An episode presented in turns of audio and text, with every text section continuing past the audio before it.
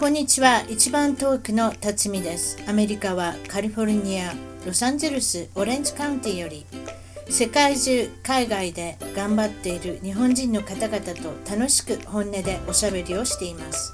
アメリカに来て早いもので28年が経ちました。私の小さな番組を応援してください。ゲストの情報も満載。ホームページ、ウェブサイトは一番トーク .com 一番トーク .com からお楽しみください。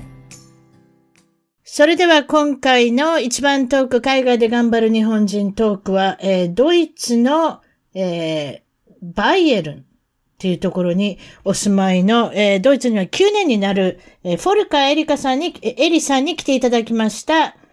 こんにちは、エリさん。はい、こんにちは。よろしくお願いします。すいません、エリカっていきなり閉じましたね。大丈夫ですよ。はい、エリです。ね、私の一番の日本の親友の女の子がエリコちゃんっていうので、あの、エリで切るのがちょっと難しかっただけです。すいません。はい、大丈夫です。気にならないですよ。えっと、それで一応言っときますけれども、この放送はひょっとしたら下ネタがこれから入るかもしれませんので、お母さん方、えーあの、子供さんとね、一緒にミニバンかなんかで乗って、あの、す聞いてる方は、あの、後で、Bluetooth かなんかで、イヤホンかなんかで聞いてください。後でいいですね。お父さんもそういうことです。子供と前で聞かないようにしてください。でもそうそういうふうに言っときましょうか。ね。ああの、はい。なぜイヤフォン必須だったりね。えそ、それなぜかっていうのは、えーっと、エリさんの方が、えー今やっておられるお仕事が、えーまあ、いオンラインで提供されてるんですが、ホリスティックなセックスライフコーチングをされてると。まあ、それも、はまあ、もちろん経験が豊富ないろんなことを今までなさってきたっていうことで、まあ、そのし仕事仕事であるとか、今されてることであるとかっていう内容が、やはり下ネタを避けれない。辰巳さんも、ね辰巳さんって私のことで自分のこと辰巳さんって言ってるんですけど、自分も非常に大興奮しておりますので、い、ろんな質はい、問の、楽しみですね。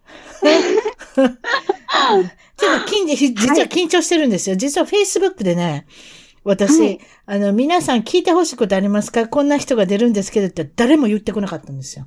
もうね、みんな恥ずかしくて結構聞けないんですよねえそ。れはそうで、決まってますよ。それ、それ分かってて書いてるんですもん、私。分かってて書いてるんですけど、絶対皆さん読んでますって。で、皆さんも、もう手に汗握って、もう、この番番組聞いてるに決まってます、今。あありがとうございます。ねなので、皆さんを代表して、質問、質問攻めにしますから、もう任せておいてください。皆さん、誰一人として質問を書きませんでしたけれども、その事情は分かってます。ただ、でも、やっぱりね、あの、このエピソードを聞いてほしいので、ちょっとコマーシャルをしてみたっていうところが、まあ本音なんでなんですけれども、これバイエルン。はい。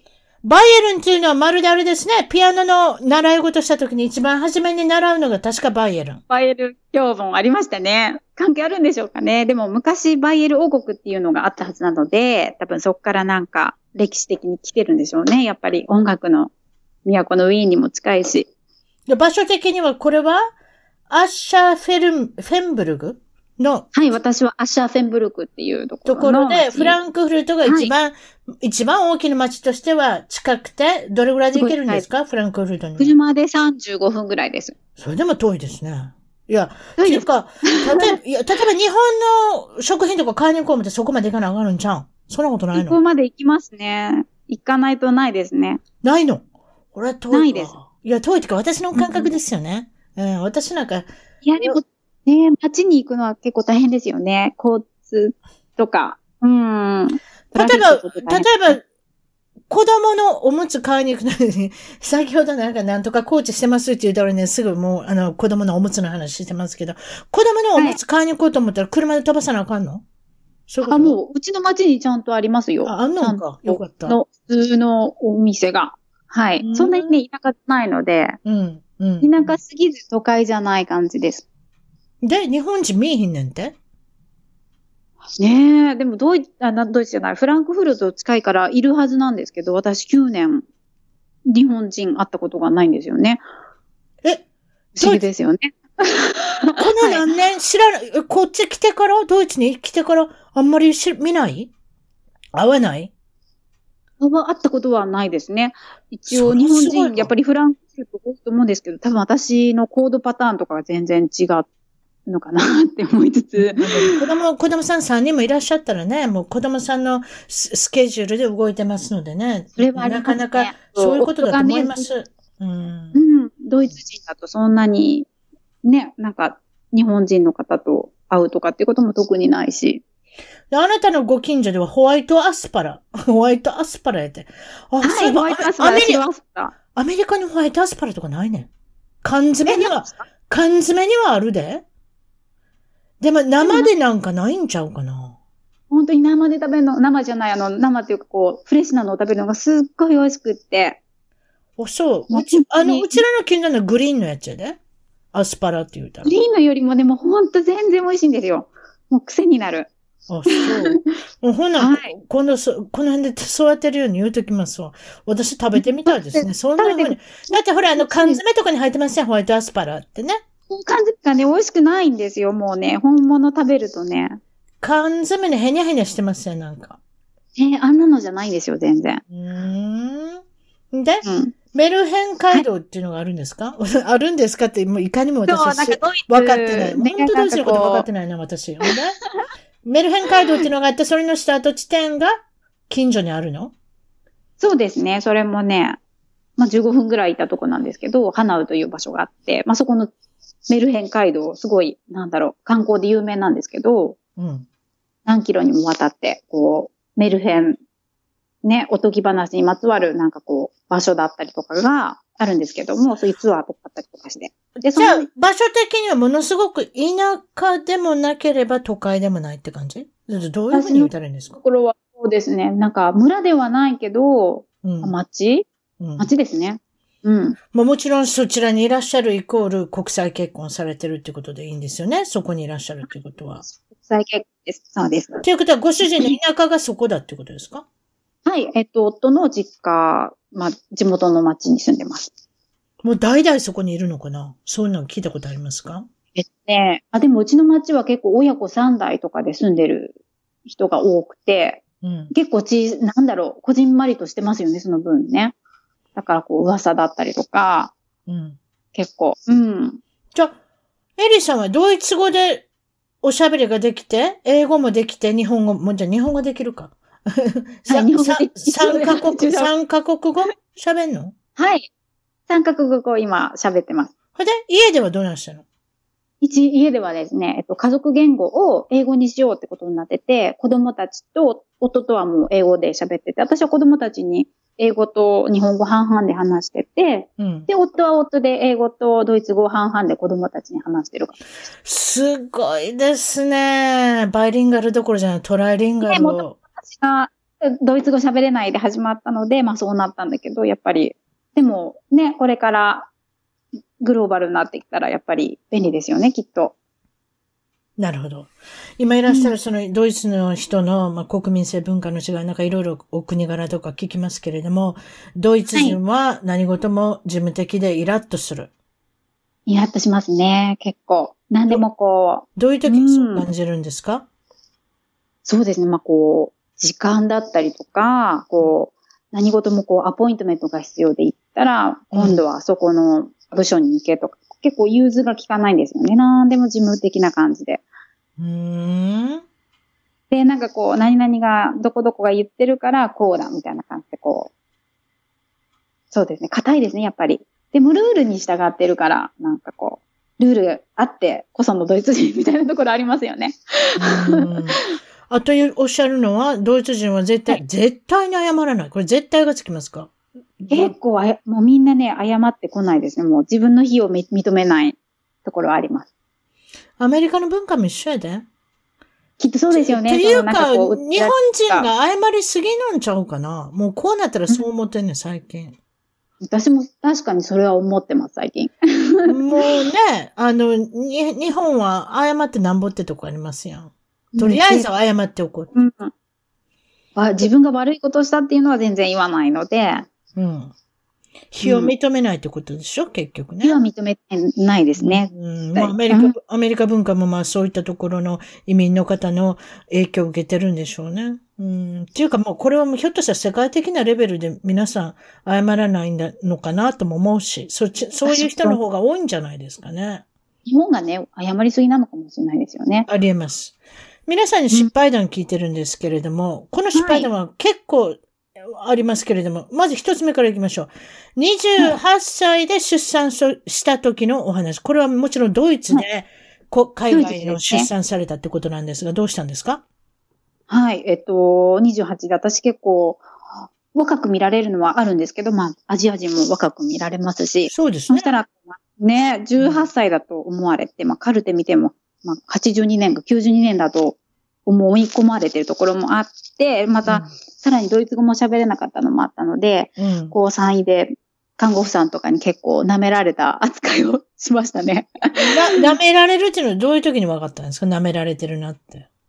私、帝王切開だったんですよ。うん、で、帝王切開で、で、その、手術したその日に、まあ、ご飯来るわけですよね。それを、うん普通はなんかこう、ちゃんとベッドに座って横向いて食べるんだけど、横も向けないじゃないですか、お腹切ってるから。うんうんで、ベッドの上で頑張って食べてたら、それはダメダメみたいな、こう、子供扱いされて、ベッドは、ベッドで食べるものじゃないでしょ？みたいなことを言われて、そんな、もうすべて子供扱いされてました。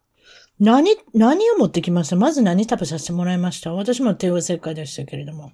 あ、本当ですか？でも本当に。2番目の子供ね。うん。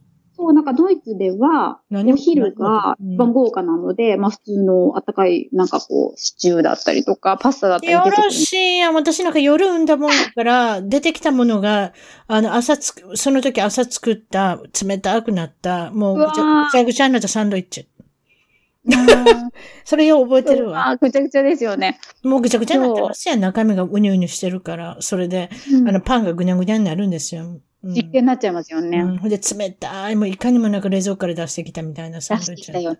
今でも覚えてますわ。うん、まあでもまあ あんまりだ、でもあんまり、だって日本でもしも子供とか産んだら大変ですよ。今頃フランス料理が出てきたりとかって言うてますよ。ねえ、ちょっと美味しそうですよね。なんかなんとかごまあそういうことをうら、ね、羨ましがってる場合じゃないですけれどもね。でも、でも、ねええあの、そういうことなんですよ。で、娘さんが5歳の誕生日会の時のお話もあるっていうことで、これどうしたんですか、はい。とりあえず今ご飯3人いるんですね。5人、えーな、はいな、いくつでしたっけ？一番上の子。今ね、小学校2年生の8歳と、8歳の子と、なんと、長女が小学校1年生で6歳半。6歳半で。一番下の子が、はい、一番下の子が2歳です。まあ、お母さん大変。しっちゃかめっちゃかですよ、毎日。まあ、今、もちろん収録してる時には寝て、寝静まってるってことですね。とりあえず起きないで。はい。いや、欲しいんですけれども、夜にね、ええ収録してるってことで、まあごめんなさい。話はそれましたけれども、娘さん5歳の時の誕生日の話、これなんでしょはい。お家で誕生日バースデーパーティーをしてて、う。うん。幼稚園のね、女の子8人インバイトしてたんですけども、その最中に前日食べたレストランでで食べたこう、エビが当たったらしくって、トイレに引きこもることになってしまって、あ 夫が8人女の子を、あらら、主役、主役の女の子が。あ、私が、私が、あ、あなたが、あでた、そうそう。あ、すいません、失礼し私がました。当たったので、私主役の娘さんが当たったのかと思ったの。あ、大丈夫ですね。でもこうね、男の人にとっては、8人の女の子なんて結構大変なことで、ワンオペしてました。頑張って。何してたと思います？頑張ってこう、なんか宝探しとかしてましたね。うーん、やればできるんじゃないですかね。ね頑張ってくれましたね。うんはい、ありがたいです、本当に。まあ、それと、あと、キャンピングカーを所有してると。そうすごいですね。キャンピングカーを所有してて、まあ、ねお休みになったらヨーロッパ中を回るってことなんですが、そこで何が起こったんですか？はい、えっと、キャンピングカーも結構中古で買ってちょっと古いのはあるんですけれども、うん。ある日、こう、天井の窓を、窓？うん。開くのですけど、うん。パッキンがやっぱりプラスチックとかなんかゴムみたいので劣化してたんですね。うん。で、雨が降ってて、全部天井抜けてザバーって水全部中入ってきちゃいましたね。うわ、大変。出しになってました。はい。うわまあ、キャンピングカー持つのもいいけど、これす、修理せなあかんしね、故障すするしね、大変なんですよ、結構キャンピングカーって。普通の乗用車とは違うんですよ、皆さん。もう考えてください。とりあえずなんか借りてからもう買ってくださいね。キャンピングカーで結構泣いてる人知ってるので。結構いろいろトラブル起きますよね。なんかトイレが行かれへんようになったとか、トイレが潰れたとかね。わかります？ありますね。うんシャワーが出なくなったとか。う。うんん、なんかいろいろ言ってますよ。だから結構、ガスが切れたとか。そうそうそうそうそうそう。まあでも、そういう、だからハンディな方。ハンディってわかりますよね。あの、なんていうのかな。いろいろできる方。いろいろできる方、日曜大学とかいろいろできる方人はいいですよ。でもできなかったらこれほど大変なものを買ったこと持たない方がいいですよね、あれね。うん特に。って言ってましたけれども、まあでも楽しいこと考えた方がいいですけれども、そうです。はい水がドバッと出てきて、そしてさらに、これまたバケーションですか？これどういうことですか？イースターに、どっかに行ったんですね。はい。と、ドイツ北部の海岸で、まあ、琥珀が出てくる。琥珀が有名な海岸で、琥珀拾いに行こうみたいになって、ええ。で、まあ、イースターラビットの日、イースターの当日ですよね。まあ、私もプレゼントを包んで、子供たちハンティングするために用意してたんですけど、家から。これは、うんこれ確か4月ぐらいですよね、イースターっていうのはね。4月、去年4月でしたね。そんで、その本番の日、イースターの日に外見たら、うん。雪がなんか20センチぐらい積もってて、ハンティンそんなグどころじゃ寒いことあるんですか、4月で。すごいですね。ね、あれは結構奇跡的に。20センチも。名残雪みたいな。うん。うん。そうですか。そういうこともあるでしょはい。う。うん。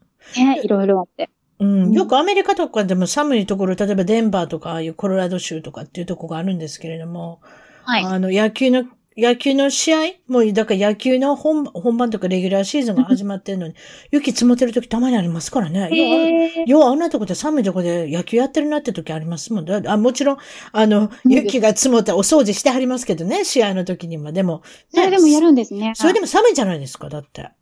ううん。ねだから野球でも4月でもやっぱり積雪になることもあるっていうことですよね。あるっていうことですね。あとミネソタ州っていうその一番北の方にあるところもカナダに接してるようなところも、あれ野球の試合やるけれども寒そうですよ。たまに雪積もってますから。うんあるんですよね、絶対ね。だからああいうところはにね、ドームをね、作るべきなんですよ。ドームってわかります？あの室内の。うんうんうん。あの、室内球場みたいなやつ。あれを、あれをしなかったのが悪いのだってね。あ、なるほどね。そうですよね。私、私が怒ってもしょうがない。地域的に。うん。別に見に行ってるわけじゃないんだから送る必要はないんですけれども。まあ、まあ、国内が受けそうなお話、いろいろあると思いますけれども、これは、はいえーっと、ドイツとというところはアジアの移民、アジアの人が少ない。少ないですね、すごく。そしたら、日本人ですかって言われるよりも、どこの人ですかって言われることが多いんですか？タイ人だと思われてますね、もうみんな。もうアジア系はタイ人だろうって思われてます。バンコクから来たのって？そういうこと？そう、タイ、タイランドだろうみたいな感じで。うん。それはなんでタイ、タイっていうことになるんですか？そこで。やっぱりね、ドイツ人の結構バケーション先でもあって、また、ドイツ人男性のメジャーなこう、セックスツーリズムが成立してるので、もうなんか、アジア人の奥さんがいるってなったら、旦那さんがこう、そこから連れてきたんじゃないかってった感じの、うん、お嫁に来た感じの、だというのを思われてるし、実際そういう方も結構幼稚園とかもいいて、うん。なのでやっぱりそこだと思われてる、私も何十年前にタイに行った時びっくりしたんですよ。ドイツ人女男性の多いことに。そう。どこ行ってもでドイツ語が通じるようになってるし、それで、うんまあこう言っちゃ言い方あれなんですけれども、男性一人につき女性が二人も三人もはべらして歩いてるんですよ。食べらして。ねということで安いんじゃないですか？そういう、あのあの、そういうことをし,、うんしたい人は二人も三人も、あの、ふ普通にお給料もらってる人がそういう遊びができるんじゃないんですかね？まあ、普通にできますよね、すごい。やっぱり安いだろうし。うん、私もその辺の相場は全然わかりませんけれども、でも一人の男性が二人も三人もいたということに私はまずびっくりして、それとその、あの、だ ドイツのじ男性がかなり多かったのをそう、ドイツ人行くの大好きですね、もう本当に。ドイツでそういうとこ行こうと思ったらどこです？ハンブルグ？ハンブルグって有名ちゃいます？そういうので。ハンブルグはすごい有名ですよね。あと、でもやっぱり大きい都市にはやっぱりちょっとずつあって、うんでもハンブルグは有名です。あと、じゃなかったらもう本当、おオランダとかにも行くのかな？オランダ行かないかな？オランダ行くんやったらもうタイにトナを安いんじゃないんですか？知らない。ちょっとなんであんなにドイツ人がいたのか。オランダは結車で5時間ぐらいどこからでも行けるとそ思うので。うでしょ？そう5時間あったら、5時間あったらタイまで行けません？飛行機で。あちょっとわかりません。もうちょっとするんじゃないですか、ね、もうちょっとするんですか？あ、知りませんけど。いや、私はちょっとびっくりしたんですよ。あの人口の多さに。あと、オーストラリアの人ね。まあ、上に行けばいいだけですから、オーストラリアの男性もたくさんいましたけれども、ドイツの男性の比じゃなかったです、人口っていうのは。まあ、だからそういったことで、タイタイのイメージは、あの、少し違います。もちろん日本人の男性言いましたよ。うんうんうん。農協のおじさんたちとかね。私がホテルで、ホテルで食事してたら、隣に座ってる人が、黙ってたら、嘘黙ってたらっていうか、もちろん日本人の、あの、私、女友達とタイに行きましたんで、わかりますよ、日本語喋ってることぐらい。向こうは分かってるのかな、私たちのこと。まあでも分かってるかな、ちょっと分からないですけど、おじいさんがね、おじいさん、農協のおじさんです、農協組合のおじさんがね、二、人も三人も座ってらっしゃるんですよ。で、ご飯食べてるんですけどね。朝ですよ朝、本当に朝の早い時に、女性はべらしてご飯食べてるっていうことは、そういうこと目的に来られたんじゃないですか、三、人も四人ものおじさんで。あ、おじさんがはべらしてたんですね。うん。いや、でもおじさん複数じゃないですよ。ドイツ人ほどでもないですよ。おじさん。男の人一人につき女性一人がついてましたから、あ、そういう目的で農協のおじちゃんがこれ、なんで農協って分かったか農協の話されてたから。ああ、おかしかった。すごい受けてま、すごい受けてますよ。もう、うちの友達と。いやー、いろんなところにいろんな人がいるんだなっていう。もう、だって皆さん、お年でしたからね、結構。うんその、その当時に覚えてるにも。だから、まあ、年とか関係なしにいろんなところにね、そういうとこ、こ目的で行かれるんだなっていうね、奥さん知ってるのかどうか知りませんけど。そこですよ。お楽しみなんでしょうね。奥さん、わからないかもね。農協の旅行に行ってくるって言ってるのかもしれませんもんね。社員旅行かもしれないですよね、もしかして。でもなんでタイなのってことになるやん。英語もできへんのにとかって言うん違う？そういう時って。ああ、なるほど。な安いから行けるんだ。そうそう。なんでその、しそんな海外旅行なんか行くの何も言葉できないのにとかって言ってるおおお奥さんがいるかもしれない。ちょっとわかりませんけど。でも、そうですよね、もう。ええええ想像ですね。ええ 私の頭だけは農協イコールタイ旅行って、あの、慰安旅行っていうふうになんとなくね、あの、もうあれなんですけれども、まあ、もちろん、えー、ベトナム人が、移民の中でもドイツにいらっしゃるのは、ベトナム人が多いですか？タイ人と、まあ、ベトナムとか、まあ、その方面ですよね。やっぱりタイ人、ベトナム人が多くて、うん。で、そこじゃないって言うと、じゃあ中国人かってことにはなってますね。ということは、タイ料理とかベトナム料理とかのレストランも多いってことかな？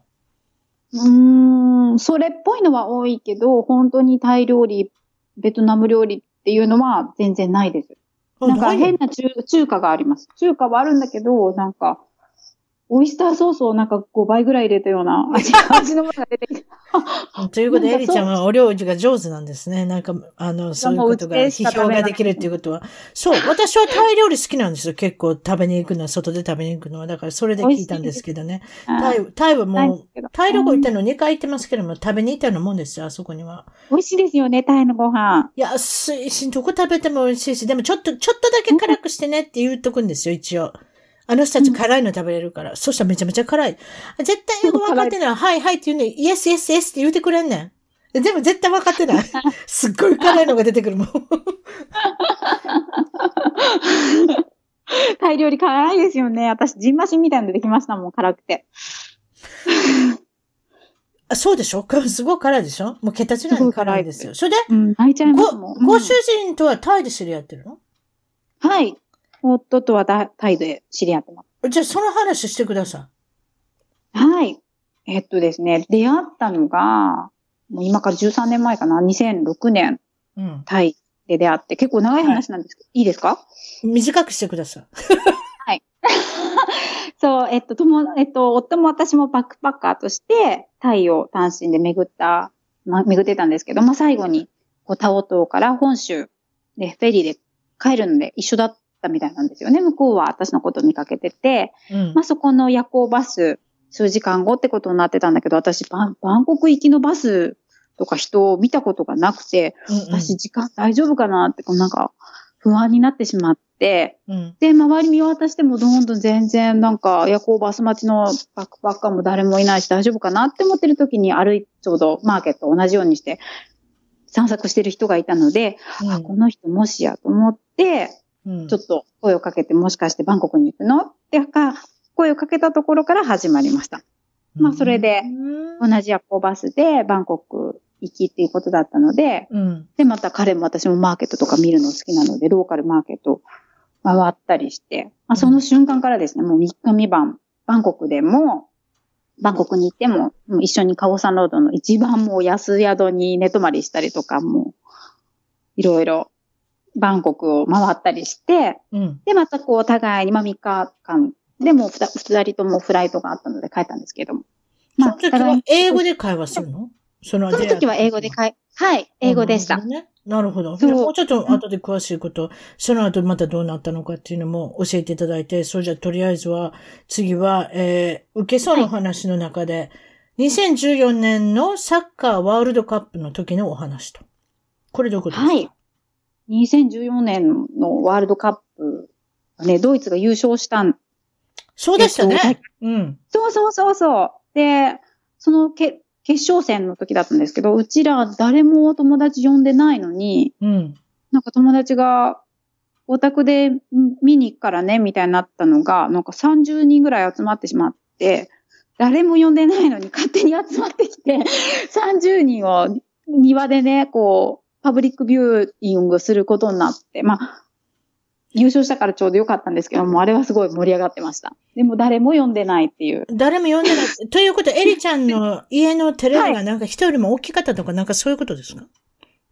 えっと、大きな画面で見たかったから、エリちゃんの家に来たとか、そういうことじゃないんでですもかないんですよ。なんかよく庭にテレビを持ってって夫がよく見てたんですよ。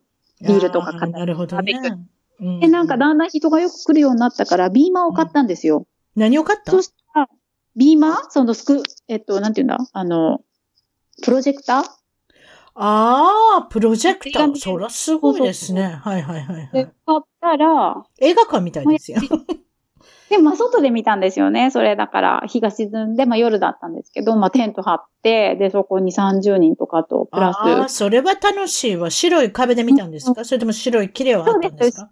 白い壁？白いか、白い壁からなんかこう、スクリーンを買ったのかもしれない、もしかしたら。うんうんうんうんうん。あ、そういうことね。あ、それは楽しいわ。うん、でも買ってよかった、買ってよかったですね。だってもし買ってなかったら何か何か壊されてたかもしれませんよ。ね本当にヨーロッパの人ってそういうところありますから、いや、そういうこと言っちゃいけない。いや、でも、こでもヨーロッパの人を加熱するじゃないですか、サッカーに。たしますね。うんうん別にそのヨーロッパの方ってこともないですけれども、もう大変なことになってますから、サッカーで人のが殴り合いになったとか、酒場でバーです殴り合いになったとか、そういうのよく聞きすごいでますよね。イギリスにいた時怖かったですもん。なんかそういう、イギリスが負けたっていう、あの、ニュースがわかります。激しいですよ、あの人たち。激しいですよね。ああ、まあ何でもいいですけれども。そうですか。それで、えーっと、結婚式。我が家の庭で開きましたということなんですが、その時のエピソードを聞かせてください。どういうことが起こったんですか？はい、えっと、私が、えっと、授かり婚って既婚だったので、うんで、まあ、そのままこう、頑張って、急いで、て結婚手続きをしたんだけど、やっぱり国際結婚だからいろいろ手続き時間かかるんですよね、書類とか。で、決まったのがやっと3週間後ってなったので、はい。まああ、急いでた、急いでたんですね。急いでたんです。私も妊娠してたし。あ、妊娠してたってことあ、わかります、わかります。はいで授かり婚ってどういうことかなと思って。あ、そういうことね。はいはい。そうですよ。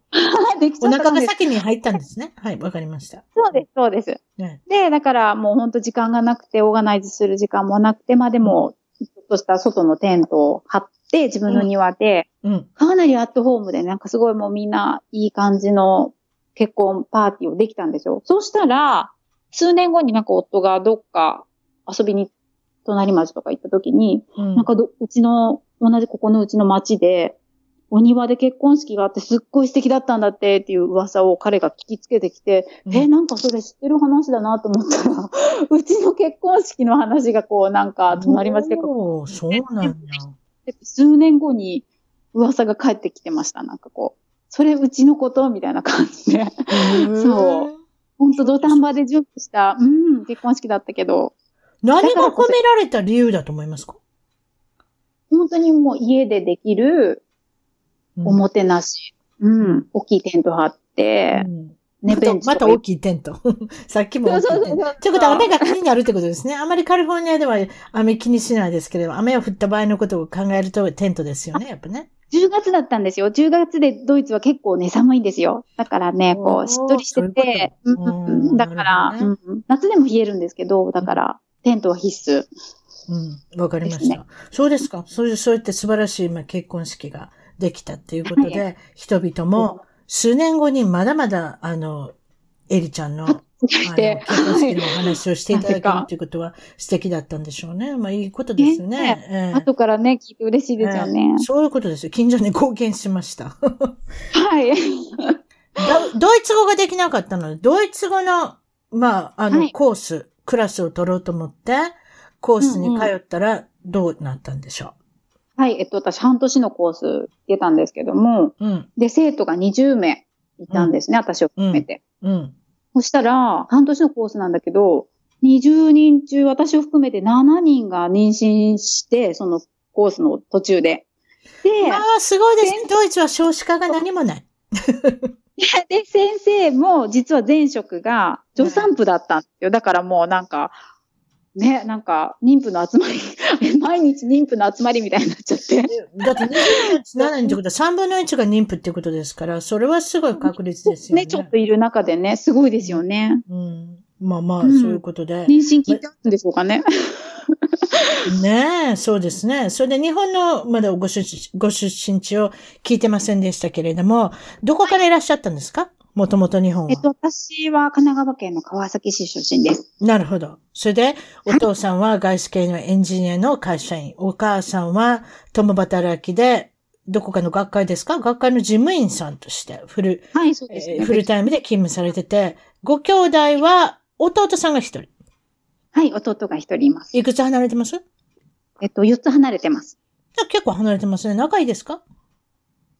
昔すごい仲悪かったんですけど、今はすごい仲がいいです。そういうもんでしょうね。年が、はい年がいくとね、ちょっと理解し合うっていうかね。うん。嬉しいね。うんそそういうことですか？それで、まあ、小さい、小さい時のエリちゃんっていうのはどんな感じのお子さんだったんですか？えっ、と、私は結構他の仲間とかこうつるんで遊ぶっていうのはそんなに得意じゃなくて、うん工作とか絵を描いたりするのがもう大好きでした。なるほど。そしはて、小学校、中学校、あと何か、その時夢というか何になりたいとかっていうのもあったんですか？教えてください。もしあれば。もうずっとほぼさんになりたかったんですよ。うーん。ほぼさんになりたかったけれども、実は、はい。ちょっとね、事件が起きまして、そうそう何か、その、何が起こったんですか？はい、小学校6年生の時にですね、将来の夢っていうタイトルの作文で、うん。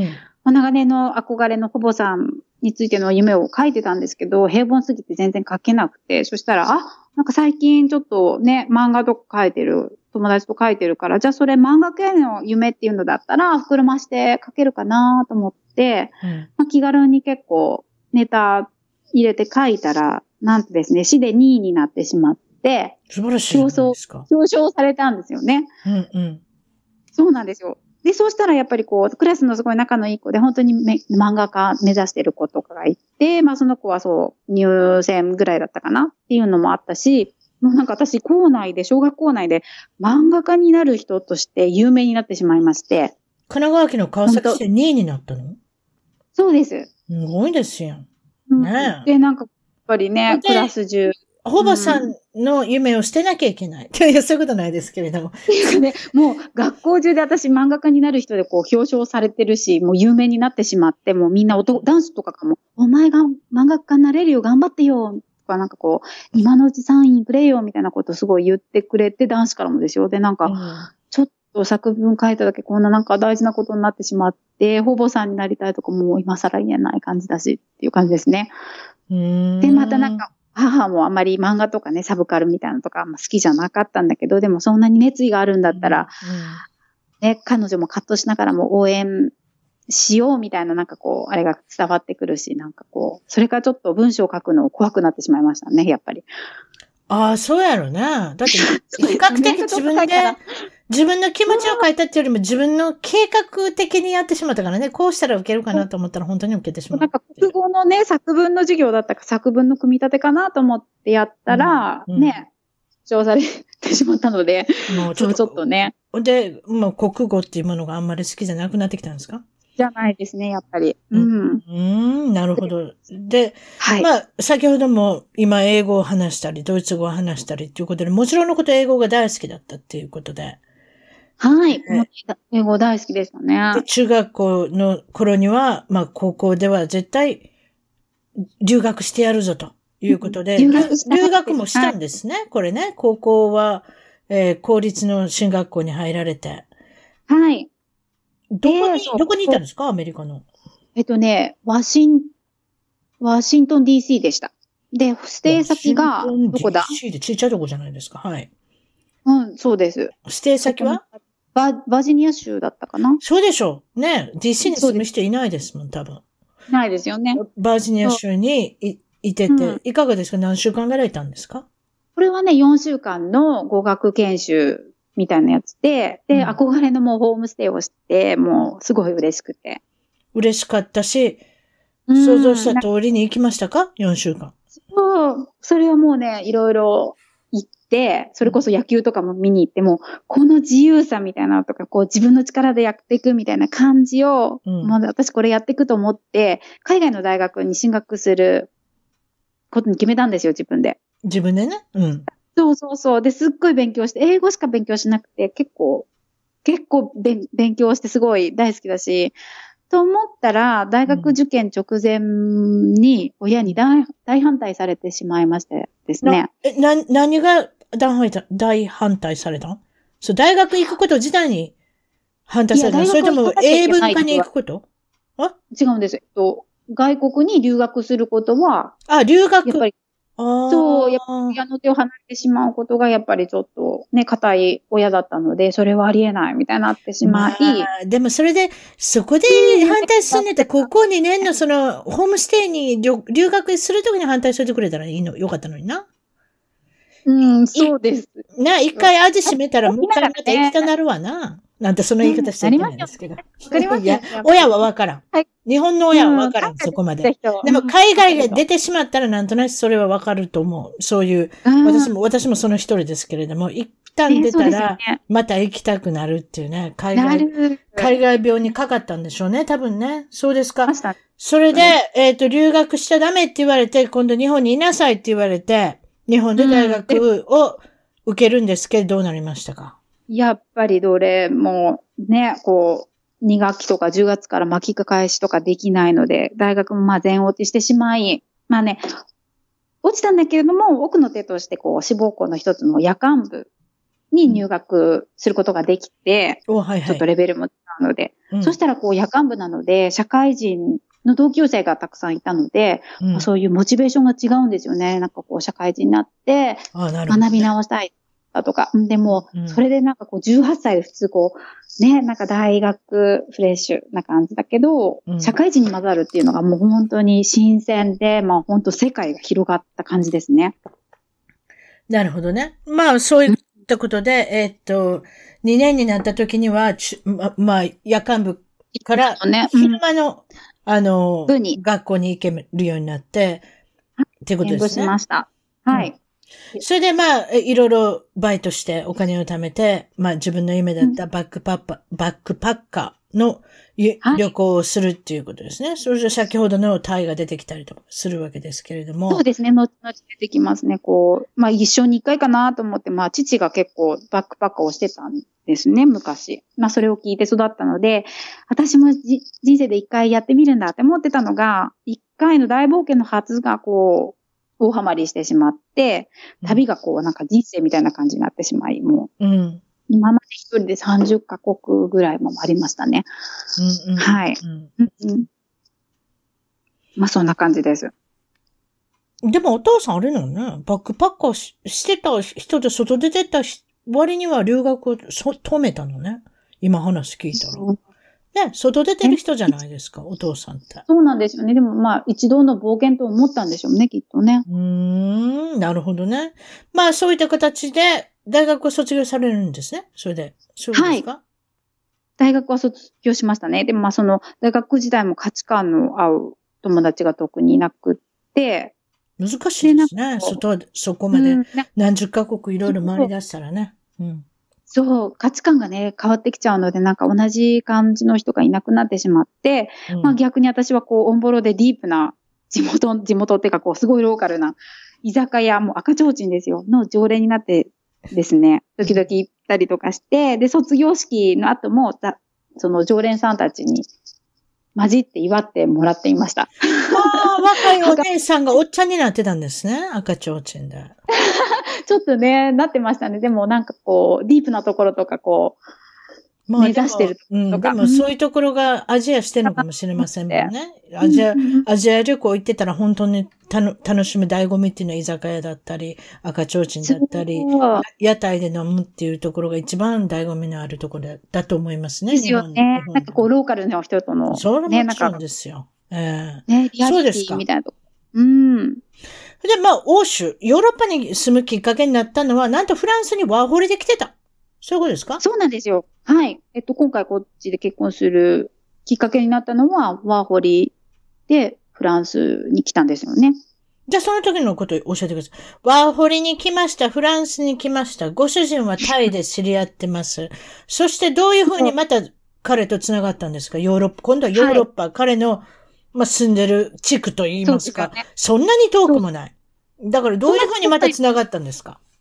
はい。えっと、それがちょうど2009年だったんですけれども、そのワーホリ、フランスのビザを取って、うん。でも私、オーペアをしながら、オペアっていうのは、子守りをしながら留学、住み込みの子守さんですか？そうです。で、お金ももらいつつ、でもこう、語学とかのコースにも行かせてもら。え留学とかそういうことやってもいいってこと。留学っていうか、まあ、まあ、そ、そこの土地で語学のコースとか、学生さんになってもいいっていうことですよね。うん。で、住み込みさせてもらって、うん。みたいな、こうアットホームなのが良かったので、うん。で、でもまだオペア先が決まらないまま、うん。と、通してしまったので、で、まあ、うん。その時の友達、ドイツ人友達、まあ、夫ですね。うんに、こう、フランスにこれから1年いるから会いに行くよって、1年のうち会いに行くよって言ったら、全部からおいでよってなって、うん。まあ、パリに一泊しただけで、はい。彼の家、まあ、この町ですね。えに訪問したら、まあ、10日間ぐらいって言ってたのが、まあ、5、6週間になってしまい、はい。入り浸って、まあ、いつの間にかこう、カップルになって、なんか一緒に住むようになったわけですね、ドイツで。そうですね。うんなんか、こう、普通に泊まってたんだけど、カップルになってって感じですね。おで、オペアの仕事どうなったの？それはもう決まらず？そうなんですよ。一度に決まったんですよ。一度ね、パリにオーペア先行く決まったので、うんもう涙ながらに別れたんですけども、うん。ちょっとオオーペアの家庭がかなりひどい家庭で、結構プライバシーもなかったり、衛生的に汚かったり、うん。あら、そう。ちょっとすごいひどすぎて、なんか契約してた今までのイメージと全然違いますね。そうで、うんなんかこう、語学学校も行かせてくれるって言ったのに、こう、お母さん帰ってくる時間遅すぎて、語学学校やってない時間になっちゃうとか、こう、きね、なんか、出る話うんそれは大変ですね。これできない。ちょっと大変ですよね。うんまあなので、まあまあ契約が全然違うということで。違ったまあ、こので、こはそもう、あの、まあ、まあ、う違うと。ね、白紙に戻してくださいということで、今度はドイツに行かれて、ドイツに住まわれて、そしたら、結婚するまで、結婚するっていうところを先ほどおっしゃいましたね。するまで何か旅行するんですか？二人で。はい、えっと、私とカップルになる前にも、夫がこう、エジプトでダイビングの資格を取ることが決まってた予え定エジになってたプトで、あ、そうか、その辺で海行こう思ったらエジプトとかになるのかそう、そうなんですよ、航海レッドシーで。そうなの、ここねすごいね。私がわ分かってないって、エジプト、はいはいはいって。エジプトはスフィンクスとかああいう砂漠のイメージしかないですけど、海もありますもんね。すいません。ドイツ人にしてはね、ねダイビングスポットなんです、あそこ。あ、そう。そう。うん。知らなかった。ダイビングができるんですか？まあ、海があるイコールダダダイビングはできるのかもしれませんね。そこでダイビングの免許を取りに行ったわけですか？そうなんですよ。で、住み込みをして、ダイビングのこう、ガイドとかをしながら、はい。も取れるみたいなのをもうはい。決まったんだけど、まあ私がもう前戻ってきてしまったことで、うん。どうしようってなって、ええ。じゃあ一緒に来るってなって、一緒に私も行ったら、ちょうどキッチンで働かせてもらって、ええ、なこの子何もしてないから何か使ってあげてくださいってことになったんですね。そうそうそう。れで、なんか使えますかってなったら、ええ。キッチンで働いてるよってなって、キッチンで働いてください。料理します。いきなりエジプトでキッチンで働くことになって、何を作ってたんですか、キッチンって。あでもね、そこはダイビングセンターで、ホテル兼務のところだあったので。そういう、こと？うんうんうん。なので、やっぱり、欧米人、特にドイツ人、ドイツ人、スイス人とかがゲストで来るところだったので、まあ、ゲストハウスみたいなところうんうん。なので、朝食とおひ、朝食とお昼ご飯を、まあ、普通に洋風のものを作って出してました。なるほどね。それで、えーっと、エジ、えーっと、エジプトを回ったり旅行して、今度はバイクを買ってドイツまで帰るんですか？二人で帰るの？これバイクを買って。最後のす1ヶ月、ごいですね。確かに地続きではありますよね。エジプトだからって言って、ドイツまで帰れないわけじゃない。そうなんですよね。だから、エジプトからこう、陸続けでこう、ね、なんだろう、半時計回りみたいな感じで、うん。行ったらトルコのあたりまで行って、それでこう、入れるかなっていうのとかあったんだけど、うん。で、まあ、ちょっと、市内半島とかも一周したり、地中海上も走ったところで、うん。なんか私、車酔いみたいな、なんか気持ち悪いってなって、うんうん。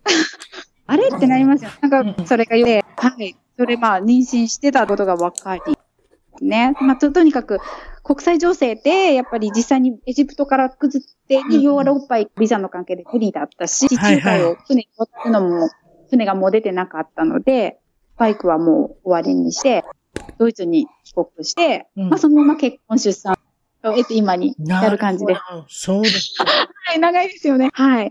現在のお仕事はもちろん先ほどもおっしゃったフォトグラファー、カメラマンをしながら、今一番人気のあるのは、えーっと、ホリスティックセックスライフコーチっていうふうに、まあ一応題名をいただいてるんですけど、タイトルをいただいてるんですけれども、はい。そそれでいいんですよね。それは、はい。えーっと、ここから皆さん下ネタになりますからね、いいですね。そう言っとかなきゃ。東京で非常にユニークなお仕事をされてたっていうことで、えー風俗嬢、いわゆる、えーどういうのかな？ピンクサロンっていうんですか？日本語で言う。ピンサロに。働いておられたということで、それは大学生の時ですか？そうじゃない。いつですか？それがですね、私、大学を卒業して、まあ、バックパッカーやったり、いろいろやってるうちに、私文学部などで全然関係ないんですけど、うん。写真をやりたいってなって、カメラマン、フォトグラファーになったんですよね。はいで。も、フォトグラファーの仕事って全然稼げないし、また時間とかもだけだったりとか、なんかすごい変な時間で、うん。他の掛け持ちの仕事もなんか難しい、シフトとか出すのも難しいし、はいはいはいはい。でも私、バックパッカーも続けたいし、うん。フォトグラファーとしても生きていきたいと思って、私ね、街で、駅でティッシュ配ってたのを見て、あ、私キャバクラやろうと思って行ったら、うんキャバクラじゃなかったんですよね。なんかキャバクラっぽい、っぽいと思ったのになんか説明してたら違うってことになって、あ、そのティッシュのところに行ったの？すごいな。私ね、あれね、普通に、キャバクエリラエリちゃんに配ってもらった、あの、ただのティッシュについてったら、キャバクラじゃなかった、そこはピンサロやったってこと？そういうこと？そうなんですよ。もうびっくりしちゃって、うん。えこれキャ、キャバクラじゃないねって思ったんだけど、そしたらこう、そのまま体験できるよみたいになって、体験するって何がって思って、で、なんかそこで働いてる女の子が嫌だったら本当に自分に正直になってやめていいんだよって言ってくれて、やめていいって何がって思ったら、うんまあそういう仕事だったんですよね。まあまあ、まあ、あの、エリちゃんでの、エリちゃんの言葉から、あの、非常に言いにくいかもしれませんけれども、内容的には、男性にサービスするっていうことで、そういうことですね？そうです。えっと、ピンサロン、ピンクサロンっていうのピンクサロン、いはや、、それ分かってない方もいらっしゃいますよね。海外の長い人、おばちゃんな、おばちゃんやと、またおばちゃんとかいう。おじさん分かってるかもしれません。おばちゃん分かってるない方もいらっしゃるので。多分女性の方ピンクサロンっていうのは男性が来られて、えっ、と、うん女性にサービスを受けると。してもらう。で、そのまあ段階もあって、そういうことですね。うんそうです。で、多分ピンサロが一番の入り口で、一番ライトなんですっていうのは、手と口でサービスをするだけ。まあ、主に口なんですけれども、ええ。って感じですね。はい。わかりました。手と口30分のサービス。はい。そしてもうちょっと最後までおお姉ちゃんお願いしますってことになったらですね、その場合はあれですか？エリちゃんにチップか何か渡せばなんかそういうことになるんですか？そういうことはないんです忍か者ではしてないです。というのもですね、ボーイさんが見回って、そう、見張りがいいねんな。見張りがいます。もうね、パーテーションでちょっと区切ってあるだけでね、もうね、丸見えなんですよ。真っ暗なんだけど、まあ、見えるっちゃですか。その丸見えって。個室じゃないんですか？個室ではないですね。部屋があって、うん。二、人掛けのちっちゃいソファーみたいなのがこう、同じ方向を向いて全部こう、ね、バスみたいになってて、うん。で、仕切りが、このオフィスのこう、ね、デスクの隔ててるこうと、いうことは他のお客さんの動きがなんとなしに伺えれるってこと？そんなことちょっとこうやって横見たら、覗き込んだら、まあ見えると思うけど、まあそこもまあね、ボーイさんが来てる見んなよって言われて日、本は土地が高いですからね、どこに、あの、お商売するにも土地が高いですから、まあ、そういうふうな状況にあるんでしょうね、多分ね。そうなんですよ。ええ。ということで、ハッピーエンドも OK。これも本当に女性が、あの、そこはね、OK じゃないんですよ。そこはあそこは OK じゃない。どこが OK なんですか、どこがえっとね一応ね、ソープは、その本番と言われてる行為ですね。挿入をしてもいいってことになっそうそうそう。あ、ということは、エリちゃんあの、ピンサロも行ってみたけれども、ソープもやってみた。そういうこと。どんどんやってないですね。あやってない後から、あ、なるほどやねっ。てないです。なるほど。そうです。なるほど。それで、まあ、そこで、まあ、あの、まあ、サービスをされてて、ある程度お小遣いもできるし、うんうん。ということで、でもやめてしまわれるのね、そこではね。それはね、もう一応期間を決めてうんやってて、うんでもやっぱりね、こう自分しっかり持ってないとズルズルなっちゃう子もいるんですよね。うんずっと足を洗えなくてみたいな。うんちょっとこ、ちょっと、ちょっと、こわ表の人もやはりますもんね。いますよね。で、なんかやっぱり、うん女の子同士でこう、連絡先を交換してもいけないので、あら、そう、そういうことなの？あ、そう。そう、もししちゃったりとか、お客さんと連絡しちゃったりとかすると、もう、ええペナルティですよ。そこ抜けられへんなるんですって？そんな抜けられなくなっちゃう。なんかノルマとか。やっぱり、うんヤクザとかそういうのが絡まってるんでしょうね、あ多分ね。絶対ね。怖い絶ですよね。対そういう上はあるんでしょうね。あの、ちっちゃなうんティッシュペーパーをもらったとこから、あの、あね、もちろんねエリ。ちゃんはそういうふうになって、あれなんですけれども、いろいろ経験されるんですけれども、そこで、後でまた働いたところは、オンラインでも働いておられたってことだ。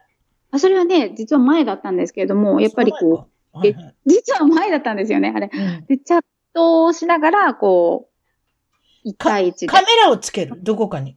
カメラで、そうですね、カメラでこちらの様子を見れるようになってて、うん。分ごとに課金するみたいなのが、男性側ですもうそういうことですね。テクノロジーがあれば、PC に、うんあの、それこそカメラつけて、っていうことでしょうね。そういった、まあ、あの、サービスといいますか。これも1対1だということで、あの、男性にもちろんサービスをして、してこられた経験が数年間あったということなんですけれども、ここで私が、あの、聞かなきゃいけないのは、例えばそういうふうな仕事されてる方ってね、やっぱり若い方が多いですか？女性は。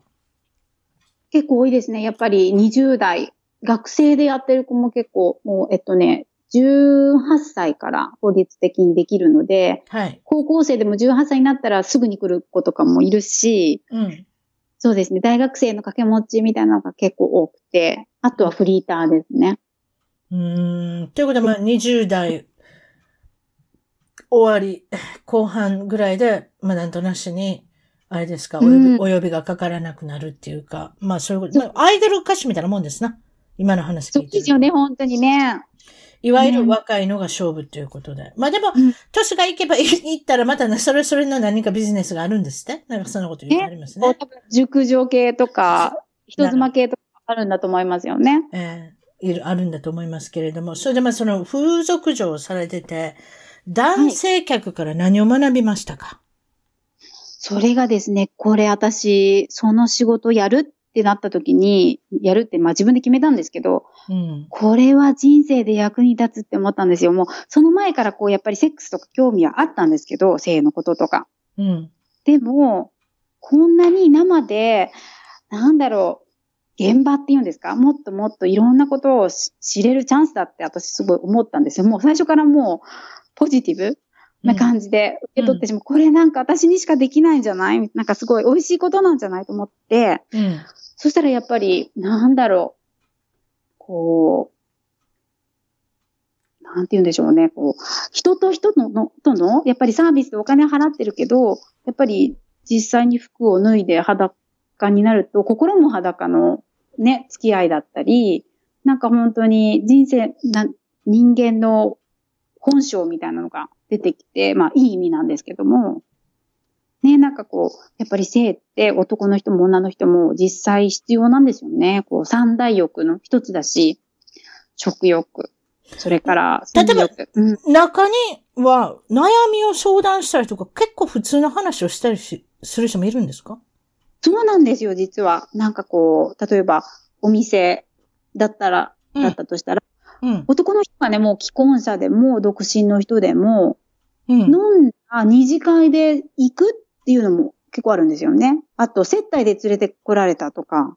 まあね、日本はそうでしょうね。うんねだから、それでまあ、本当にサービスしたい人もいるし、実は俺別に乗り気じゃないから、喋るだけでいいよっていう人とかと、やっぱりモテない方とかもね、女の子実際に付き合ったことない方とかもいらっしゃって。うん。おじいちゃん、うんたまにおじいちゃんもいる。おじいちゃんいましたね、時々ね。ろいくつかな ?70 くらいの人かな。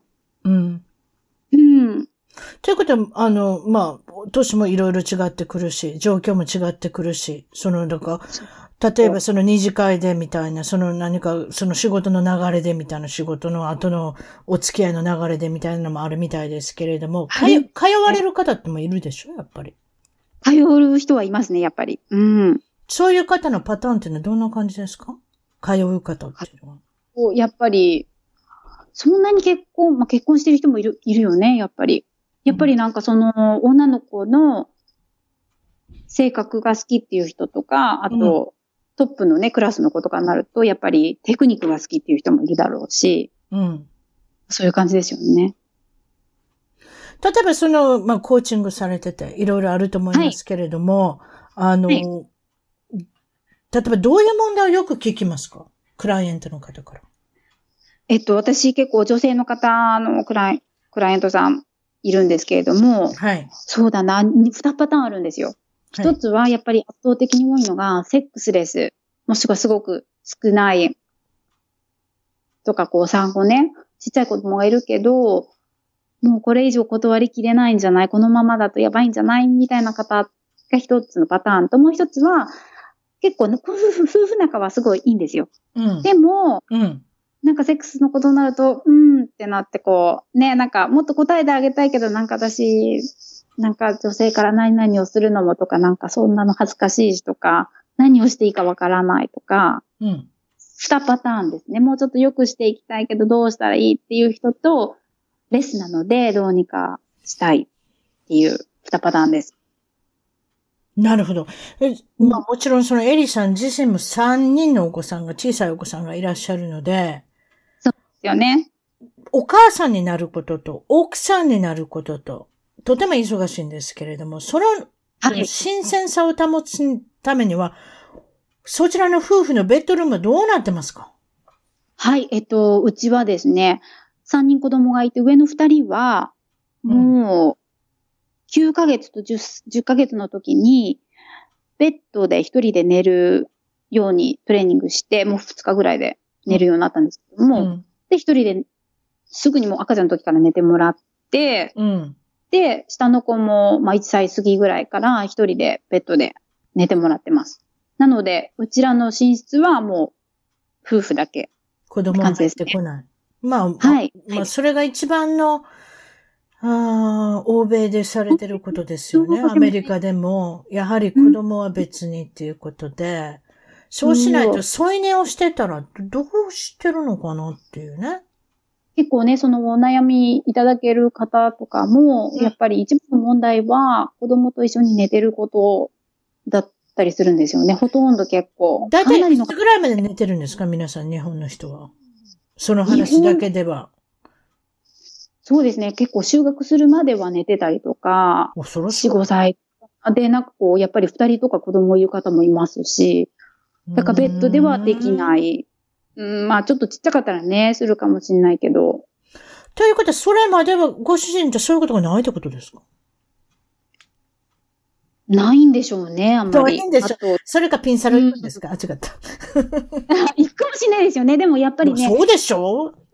やっぱり満たされないとね、行ど。っか行かなきゃなでもらないですか？わかんないですけど。いいけど、ね、奥さん行ってほしくないとかって言うんだったら、行けない人もいっぱいいるでしょうけどね。その、その性格的に行けないとか、何か理由があって行けないとか、でも何か少しあるんじゃないですか？例えばそのね子供、子供というふうに言ったから、何でも言いますけれども、女性は奥さんであり母親なんですけれども、母親になった、その日から母親だけになってしまう人がいるけれども、ね際問題、ご夫婦になった時は、そうではなかった。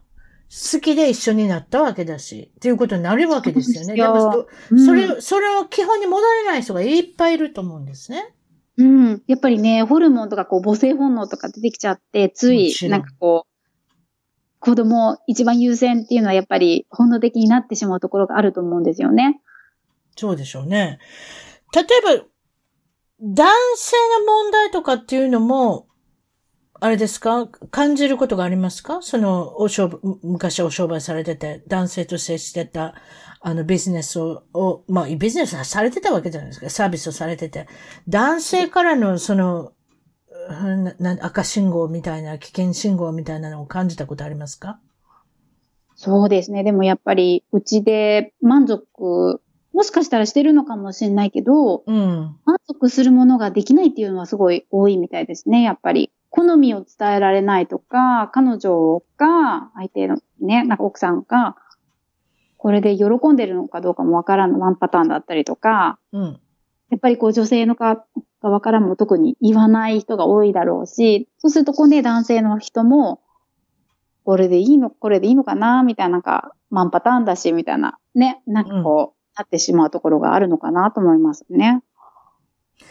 少し似た質問になりますけれども、その、はまも元風俗されてた時に、独身男性でモテないタイプ、いかにもモテないタイプの人っていうのが来る時があると思うんです。来るんですよね、やっぱりね。ねやっぱりそういうことしたいけれども、相手にしてくれる女性がいないからっていう、傾向はありますか？どういう感じの人っていう。例えばどういうふうにしししてあげたら、もっと彼女にモテるとか、そういうアドバイスもありますか？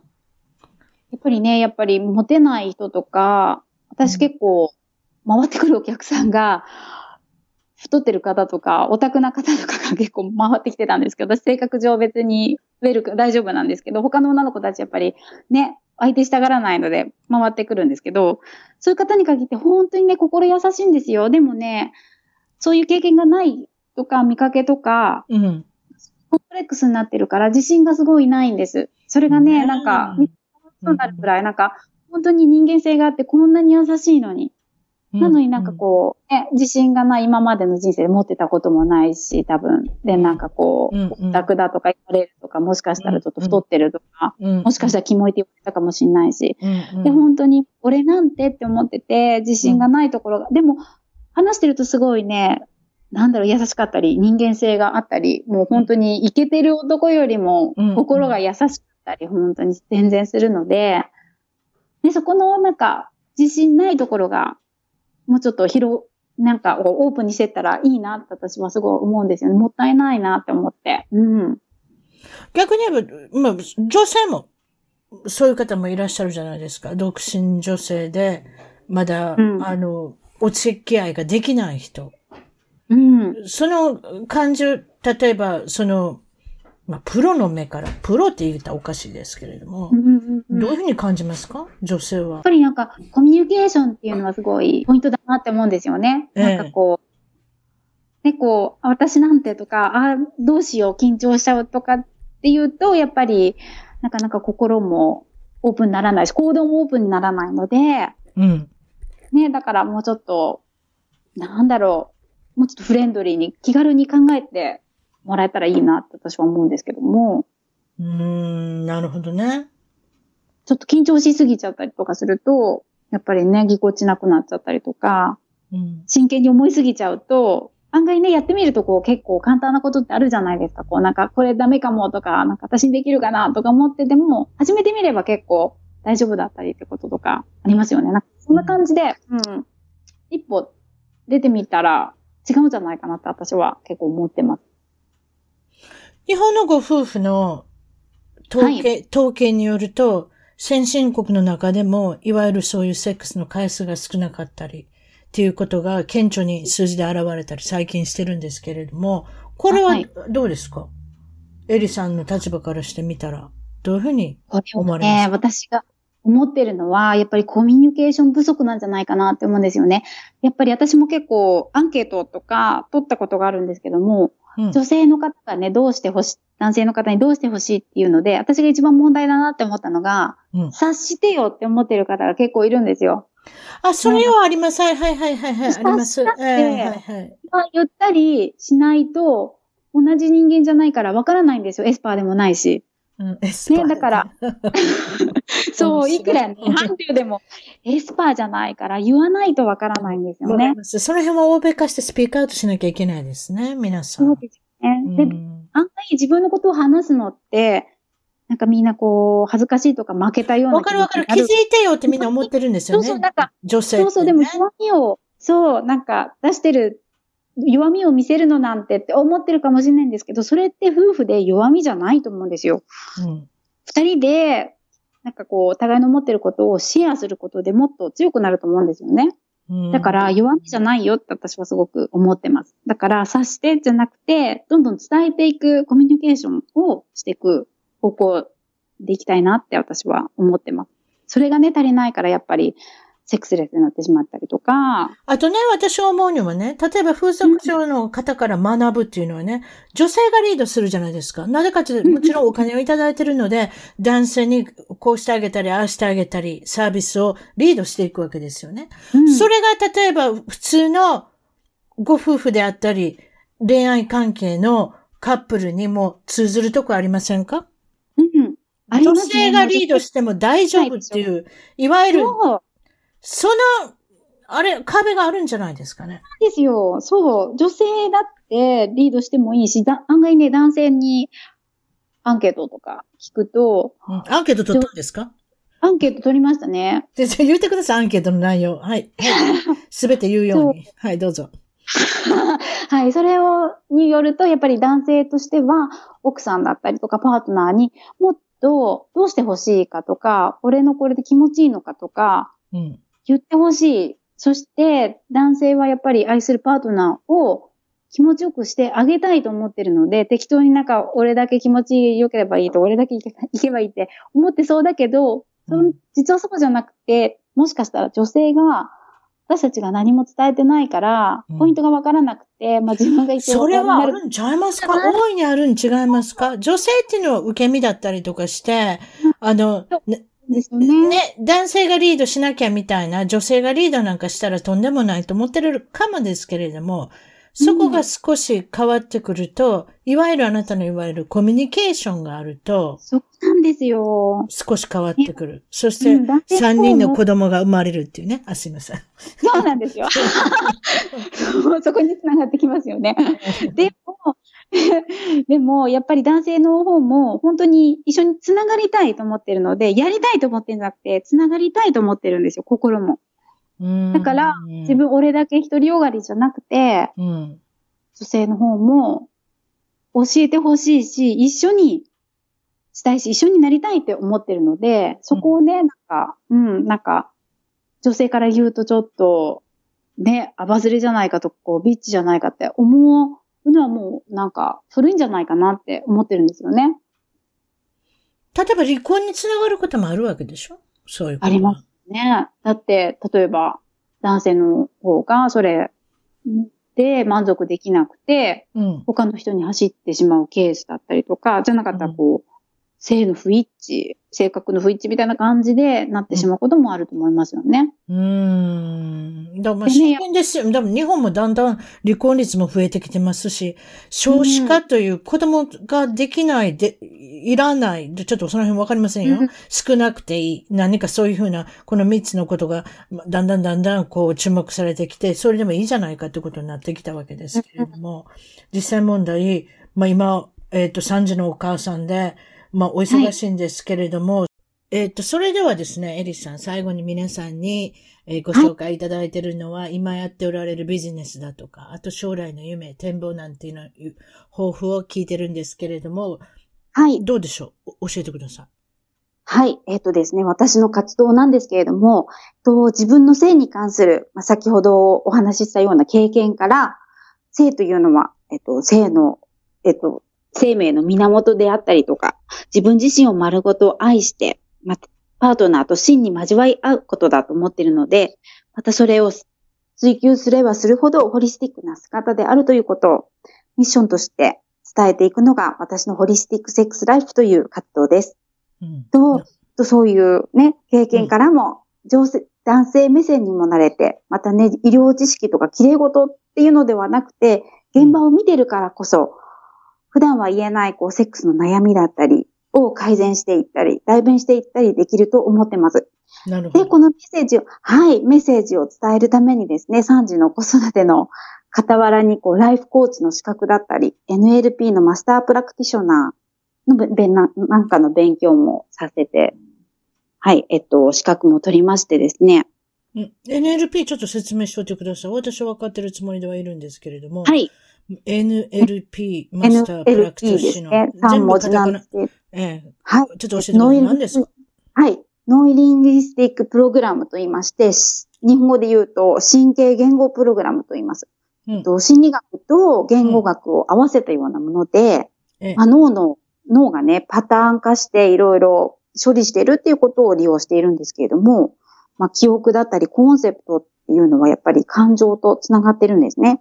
またそういうのを話し言葉でこう誘導していったりすることで、こう結びついている記憶だったりコンセプトと感情を上書きしていくことで、どんどんこう良くなっていくような、そんな、えっと、ですね、えっていうのが NLP です。なるほど。わかりました。はい。またね、そういうのと、はい。タントラとかの勉強もしてますので、タントラって何ですか、ごめんなさいね。たくさん質問しまして。はい。タントラは何でしょう、と、せ、なんて言うんでしょうね。インドの哲学から始まったものなんですけれども、こう、セックスを、こう、ちょっと哲学的にまたこう、体と心がああ、なるほど。それアメリカで本とかありませんやん。カマスートラってやつですか？そうなんですあよ。わそれを元にしたプラクティス、なんて言うんでしょう。体のプラクティスだったり、うん心のプラクティスだったり、うん。みたいなのも全部ひっくるめて、もう結構ね、心から変わっていくんですよね。なんか内側から愛が溢れてくるとか、なんかそういう体と心の反応が本当にあるので、うんそういうのをね、えっと、はい、抵抗のないくらいから、と、入れていって、そういう、えっと、コーチングをしています。それがね、えっと、心と体と性の壁を越えていく、ホリスティックセックスライフコーチとして、私は名乗っています。うん。はい。やっぱり、あの、ええそれで、はい。えっと、サービスのごお相手は別に女性に限らないし、男性であったり、ご夫婦であったりっていうふうな、様々な形で大丈夫なんですか？はい。えっと、私の場合、まあ、今のところ女性の方が多いんですけれども、女性の方だけでなく、もちろん男性の方でも性の悩みっていうのはあると思いますし、また夫婦で受けていただいても、カップルセッションをしていただいても結構ですし、もしくは、えっと、国際結婚をされている方でしたら、私、英語も話せますので、えっと、パートナーの方が英語を話す方に限っては、そう、国際結婚の方も一緒に、あの、セッションさせていただけます。なるほど。はい。はい。はい、やっぱり、こう、パートナーとオープンに性のお話なんて、なんか、できにくいのでね、やっぱり男性だってしたくなる差がだと思うんですよ。で、やっぱりセクシュアリティっていうのは心に本当につながっていて、センシティブなものなので、うん。やっぱりちょっとしたことでセックスライフがこう曇ってしまうことってあるんですよね。だからこう、現場を体験し、体験した、こう、割り分け上げながら、で、私、ナチュラルライフっていうんですかね、こう、自給自足をしたり、野菜育てたり、あと、規制のものを買ったりしないで、もう自分で作ったりとか、うん、お薬に頼らない生活とか、ナチュラルライフを実は送っているんですけれども、ええまあそうころからもね、えっと、つながっていて、そういうライフを送る私だからこそできるコーチングだったり、マレッジライフ、結婚生活だったり、NLP、タントラ、またヒプノセラピーなんかを取り入れたセッションをしています。うん。はい。わかりました。そして、はい。えっと、今、プレゼントがあるっていうことで、えーアメリカで、えっ、と、ブログの方を執筆されてるんですけれども、はい。そのまず、それじゃプレゼントの内容から、あの、おはい知らせください。えっと、一つ、一つ目がプレゼントで、二つ目がイベントがあるんですけれども、一つ目のプレゼントの紹介をさせてください。えっと、ミニコーチングワークブックと、動画付きの e ブックでですね、えっと、ちょっと名前が長いんですけれども、1日45秒で捨てた女を取り戻す。7日間で大人の女の笑顔と体をインストールする魔法のポーズっていうのをプレゼントしています。で、こちらは私のアメブロですね、ホリスティックセックスライフカタカナでお探していただければこちらでいつでもダウンロードできるようになっています。もう一度言っといてください。検索方法としてのキーワードは、ホリスティックセックスライフですか？ライフ。はい、そうです。カタカナで入れるんですね。わかりました。はい、カタカナです。はい。それからですね、えっと、3月の頭にイベントを開催することになってました。まあ、えっと、Facebook 上なんですけれども、えっと、すべての女性の方に当てはまるかと思うんですけれども、おっぱいケア、バストケアというのを、キャンペーンをやっておこうと思っています。で、これがですね、食事だったり、あとマッサージだったり、あと生活習慣だったり、あと自分のマッサージ、まあ自分で触ることを意識することで、乳がんの早期発見、早期発見につながるかなっていう啓蒙でもありますので、で、こちらですね、実は参加が無料になってますので、もう、どんどん申し込んで、ジョインしていただけたらと思っていわます。かりました。とりあえずはそういった、あの、詳細だとかっていうのは、はい。アメアメブロの、えーブログサイトの方からっていうことで、それと、はい Facebook されてる方は Facebook から、えーエリさんとつながれるっていうことで、フォルカ、これは、風にちいちゃなお、ルカお、エリ。さんで出てきますね。これはいカタカナで出てきますね。フォルカ、エリで出てきます。はい。わかりましえ、た。次はですね、漢字なんですけれども、絵を描く絵に、とフルーツの梨です。わかりました。それで、はい Facebook の検索されて、つながってメッセンジャーで、詳しいこと、日にち、もちろん日時、日時とかいろいろイベントのことがあると思いますけれども、あの、はい聞いてくださいっていうことで。えわかりました。今日はどうもありがとうございました。お忙しいこちらこ中。そ、どうもありがとうございました。はい、失礼します。失礼します。